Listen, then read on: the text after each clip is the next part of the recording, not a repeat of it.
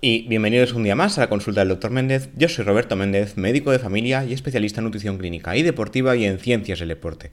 Como ya sabéis, aquí hablamos de nutrición, de medicina, de deporte o de una mezcla de tantas. Hoy será más una mezcla que otras ocasiones. Como siempre, antes de empezar, os recuerdo la Academia Nutricado, cursos de nutrición y deporte. Por un lado, Raquel Casares, nutricionista, habla de la parte práctica de la nutrición después de años pasando consulta y yo de la parte teórica científica, como no podía ser de otra manera. Como siempre, os animo a entrar a la web edu.nutricado.es. Y ya, sin más dilación, hoy hablaremos de café, té y agua para perder peso. ¿Realidad o mito? Como ya sabéis, eh, los supermercados tienen muchas secciones de bebidas milagrosas para perder peso, sobre todo infusiones. Hay mil infusiones. Yo tengo pacientes que continuamente me, comentan que toman X o Y infusión por las mañanas, que les va bien para la digestión, demás. Sí que es verdad que algunos sí que buscan perder peso con esta práctica, otros simplemente ven que les va bien, que parece estupendo, siempre y cuando no nos pasemos. Hoy analizaremos un poco más a fondo qué dice la evidencia científica sobre si realmente tomar ese tipo de infusiones, concretamente las más estudiadas, té y café, porque el café también es un tipo de infusión, aunque no lo veamos tan así como un té. Y si realmente, por ejemplo, el agua también potencia pérdida de peso o tiene algún efecto sobre el metabolismo. Entonces, para empezar, como ya os comentaba, eh, los supermercados están cargados de pasillos con mil y una infusiones y nos ven eh, intentar engatusar, por decirlo de alguna forma, con eh, los milagros que producen estas infusiones. Eh, algunas de ellas incluso nos prometen adelgazar, perder peso.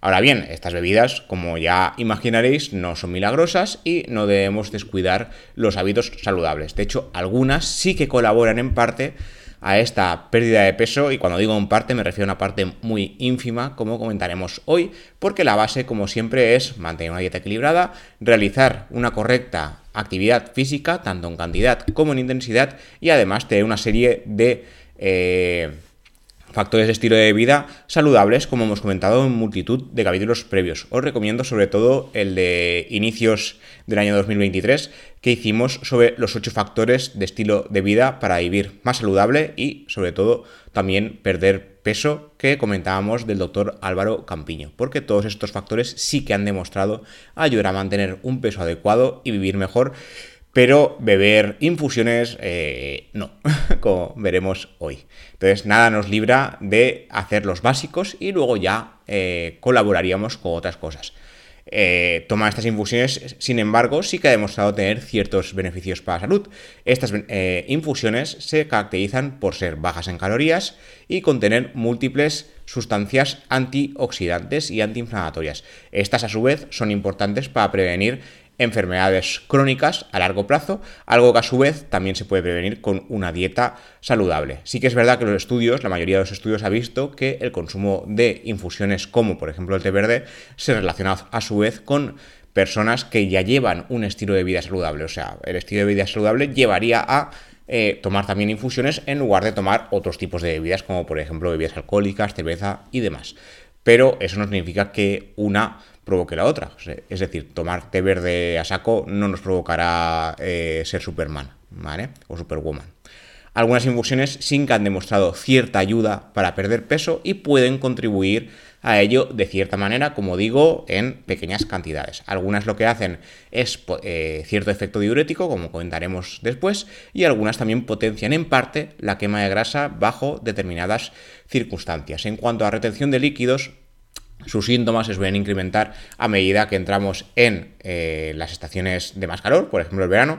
Digo estaciones porque, por ejemplo, ahora este programa lo, lo, estamos grabando en pleno octubre y no sé en vuestra zona, pero en la mía llegamos a los 28, incluso 30 grados a mediodía, algunos días aún.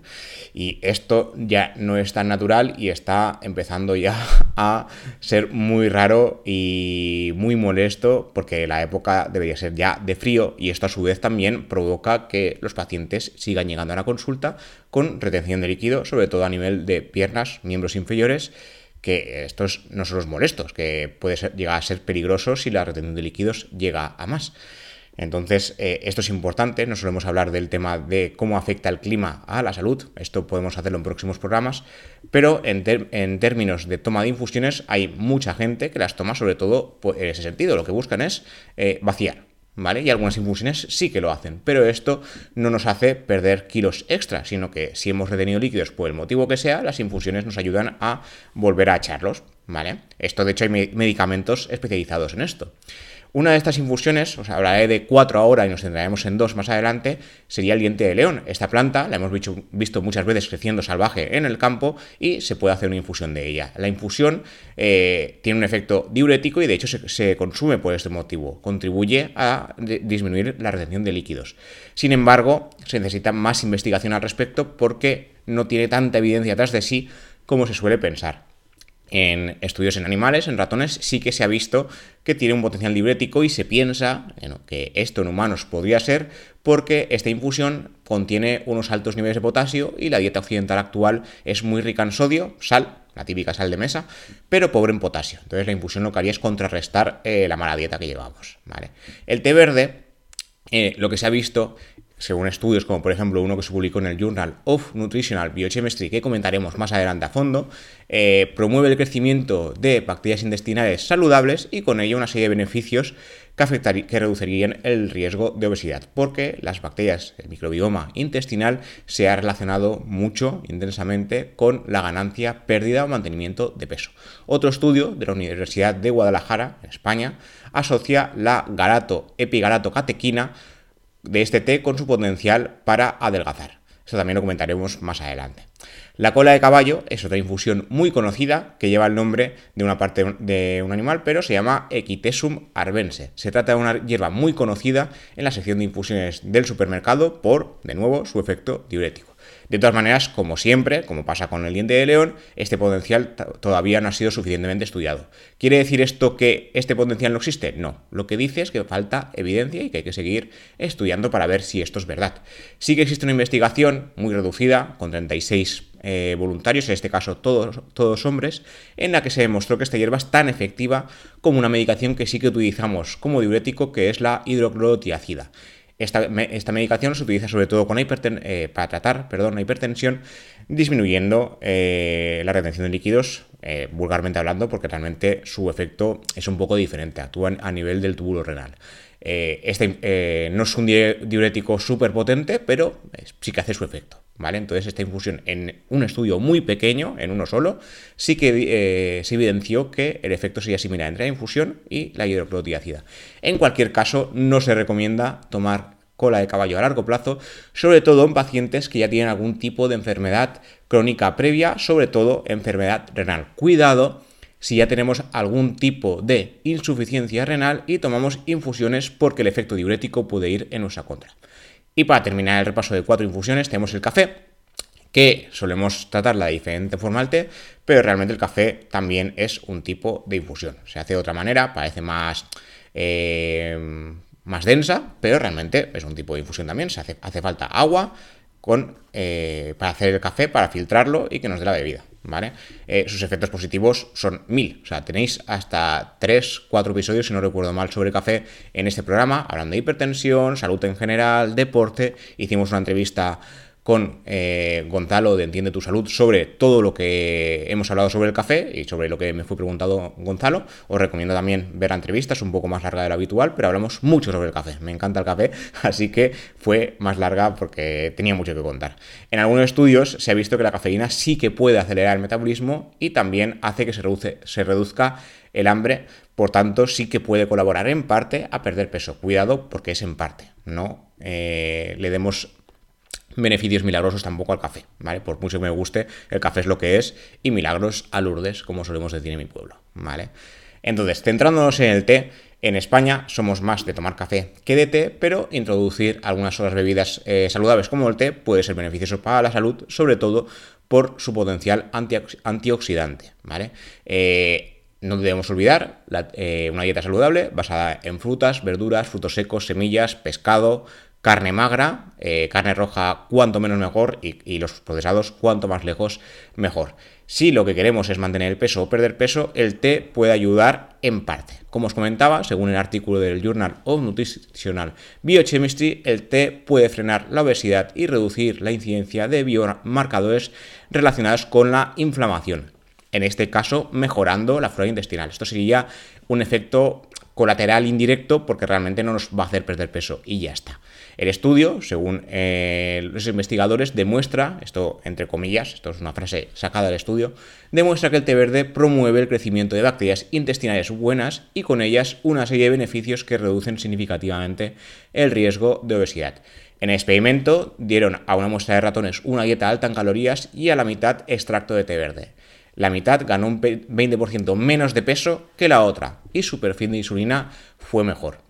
Como digo, efecto indirecto, cuidado con creer que tomar té verde nos va a perder peso sin hacer nada más. El té puede, puede ser colaborador, pero no será lo único que debíamos hacer. Dieta sana, ejercicio físico, exposición solar, exposición a la naturaleza, lo que os digo siempre, pero el té parece que algo en parte hace y a largo plazo. O sea, deberíamos beber té a diario, al menos una taza, y de forma continuada, no beber té unos meses antes del verano y a ver qué pasa. ¿Vale? Otro estudio, en este caso la Universidad de Guadalajara, que os he comentado antes, los investigadores se centraron en revisar estudios que se habían realizado sobre el contenido de galato epigalato catequina del té verde, que ya os he comentado antes, y su efecto sobre la grasa y el peso corporal de los humanos. El estudio concluyó que el consumo de entre 100 y 400 miligramos de este componente en particular, junto con entre 80 y 300 miligramos de cafeína a diario, durante 12 semanas reducía la grasa corporal y facilitaba la pérdida de peso. Esto lo mismo. Eh, en este caso lo que hicieron fue analizar componentes específicos del té verde, que, entran dentro del té verde. Pero conseguir 300 eh, miligramos de cafeína a partir de té verde es más complicado que en el café. Un espresso normal contiene 100 gramos de cafeína, pero una taza de té verde, os lo digo de memoria, pero no sé si llega a los 10, 20 miligramos. son cantidades eh, ínfimas porque el té verde está más diluido que el café. ¿vale? Eh, luego, eh, la cafeína, que también está en el té verde, es teína, se llama teína, pero es cafeína. Esto os lo he explicado en algún programa previo. Son la misma sustancia, simplemente pues que como está en el té se le suele llamar teína. En un artículo publicado en Obesity Research eh, se puso a investigar el efecto de la combinación de té verde y la cafeína en el mantenimiento del peso después de haber perdido varios kilos anteriormente, comparado con el consumo exclusivo solo de cafeína. La investigación concluyó que el té verde junto a la cafeína mejoraba el mantenimiento del peso en pacientes que hacen un consumo bajo habitualmente de este estimulante. O sea, la gente que ya suele consumir cafeína como tal, pues sin más. Este fenómeno se debía, según los autores, a la terbogénesis causada por la cafeína y la oxidación de grasas. Hay que recordar que el té no aporta casi calorías, por no decir casi ninguna, contribuyen a la hidratación y además contienen eh, antioxidantes, como hemos comentado antes. En concreto, la galato epigalato catequina la sustancia estudiada por la Universidad de Guadalajara, es una sustancia 20 veces más antioxidante que la vitamina D y 100 veces más antioxidante que la vitamina C. Se ha visto que los antioxidantes previenen, en parte, como siempre, no es milagroso, algunos tipos de cáncer, como cáncer de vejiga, esófago, ovarios y páncreas, que se han tenido en cuenta y están en estudio. Luego, por el tema del café, para perder peso, científicos de eh, fisiología de la Universidad de Granada han demostrado que la ingesta de cafeína, unos 3 miligramos por kilogramo, el equivalente a un café bien cargado, media hora antes de hacer ejercicio aeróbico, salir a correr, salir a andar, salir a hacer bici, natación, aumenta notablemente la quema de grasa. Esto lo hemos comentado ya en algunos eh, capítulos previos, de hecho tenéis un capítulo dedicado íntegramente al consumo de café para aumentar el rendimiento deportivo, pero se suele estudiar eso, el rendimiento, no se suele estudiar tanto la quema de grasa. En este caso lo que estudiaban fue la quema de grasa. Eh, si la práctica deportiva además se lleva a cabo por la tarde, los efectos de la cafeína se notan más que si se hace por la mañana. El estudio se publicó en el Journal of the International Society of Sports Nutrition y los eh, investigadores eh, de Granada se planteaban ver si la cafeína realmente incrementa o no la oxidación y quema de grasas. El estudio fue pequeñito, ¿vale? Así que puntualizarlo, participaron un total de 15 hombres de 32 años de edad de media que completaron una prueba de ejercicio eh, cuatro veces en intervalos separados por 7 días. Eh, ingirieron 3 miligramos por kilogramo de cafeína o un placebo a las 8 de la mañana y a las 5 de la tarde. Cada sujeto completó las pruebas en cuatro eh, condiciones diferentes en orden aleatorio y con 7 días de diferencia para no afectar una a la otra, obviamente. Eh, además, se estandarizaban estrictamente las condiciones previas a cada prueba, horas de ayuno, realización de ejercicio físico o consumo de otras sustancias estimulantes, y se calculó la oxidación de grasas durante el ejercicio. Los resultados, según los investigadores, demuestran que la ingestión aguda de cafeína 30 minutos antes de una prueba de ejercicio aeróbico aumentaba la máxima oxidación de grasas durante el ejercicio independientemente de la hora del día, pero esta oxidación sería mejor por la tarde. O sea, en ambas horas habría oxidación, pero por la tarde mejor que por la mañana. Estos resultados también muestran que la cafeína aumenta la oxidación de grasas durante el ejercicio por la mañana de forma similar al observado sin ingesta de cafeína por la tarde. En resumen, los hallazgos sugieren que la combinación de la ingesta aguda de cafeína y el ejercicio, es decir, que la cafeína sería colaborador, hago hincapié en esto porque la cafeína de nuevo no es milagrosa, lo que haría es aumentar la quema de grasas si se hace ejercicio, si no, no, ¿vale? Y ya para terminar, el tema del agua. Hay mucha gente que cree que bebiendo más agua adelgazará más, pero esto también es un mito. El agua, eh, de hecho, os quería contar una vez para terminar con el capítulo de hoy, los eh, japoneses parece ser que intentan evitar beber agua con las comidas, pero eh, no es por nada en especial, bueno, es en parte por el tema del eh, efecto saciante del agua. Hay que recordar que el agua no ralentiza el vaciado gástrico, no afecta a la, velocidad del vaciado del estómago y nos eh, no diferenciaría entre una comida bebible como un batido o los mismos ingredientes enteros que se comen con el líquido por otro lado. En ambos casos, el vaciado gástrico sigue igual de rápido. Beber agua con las comidas sí que puede facilitar la digestión en las primeras etapas de masticación y delución, ablandando los alimentos y facilitando su paso por el esófago. Además, una buena hidratación favorece la excreción de los alimentos no absorbidos y reduce el riesgo de seguimiento. Eso sí, beber agua antes de las comidas, antes, también durante, puede provocar cierto efecto saciante. Recordemos que el agua se absorbería a los 20 minutos aproximadamente. Entonces, el efecto podría ser temporal y podría ser positivo si se busca la pérdida de peso, pues lo que nos haría el agua sería tener un efecto saciante previo a la ingesta alimentaria, ¿Qué pasa aquí? Que comeríamos menos porque ya estamos más llenos. Entonces, cuidado con el tema de beber agua porque cada persona es un mundo, cada persona es más sensible de una manera o de otra. Si somos muy sensibles a eh, la toma de agua durante las comidas, lo que pasa es que nos hincharemos, ¿vale? Tendremos una sensación de hinchazón abdominal y no querremos comer. Entonces, eh, las digestiones se nos pueden hacer pesadas. Si vemos un poquito de agua, lo que sí que hará es hidratarnos y facilitarnos en parte la digestión sin pasarnos. Esto hay que ir probando porque cada persona, de nuevo, es un mundo. A lo mejor con un vasito de agua vamos muy bien, si nos tomamos dos ya no vamos tan bien.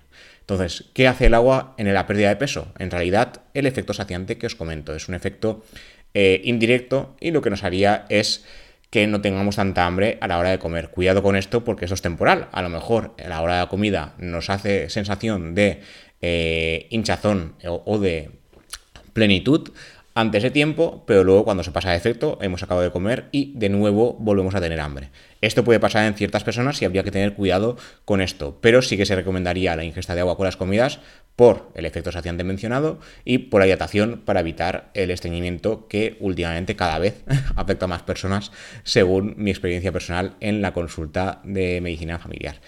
Y nada, esto es todo lo que os quería contar por hoy. Me ha parecido interesante porque recientemente en una consulta me, comentaban por infusiones que se tomaban por la mañana de forma eh, milimétrica, ¿no? Pero normalmente la gente lo suele hacer más por el tema este que comentó de la digestión. Como ya os comenté con el agua con limón, eh, esto puede ayudar a hidratar, puede ayudar a facilitar la digestión, pero desde luego no ayuda a perder peso, ¿vale? Si queremos perder peso, debemos hacer lo de siempre, que son los básicos. Comer bien, comer de forma equilibrada, saber elegir, tener los ultraprocesados lejos, como ya dijimos en el capítulo previo, y además eh, mantener una cierta cantidad de ejercicio físico, tanto aeróbico como anaeróbico, además de otros muchos factores que hemos comentado en anteriores episodios y para no alargarme hoy no repetiré, pero os aconsejo escuchar estos episodios. Como siempre, gracias por ver esto si lo veis en YouTube y gracias por escuchar si lo escucháis en las diferentes plataformas de podcast. Pocket Cast, Google Podcast, iBox, Amazon Podcast,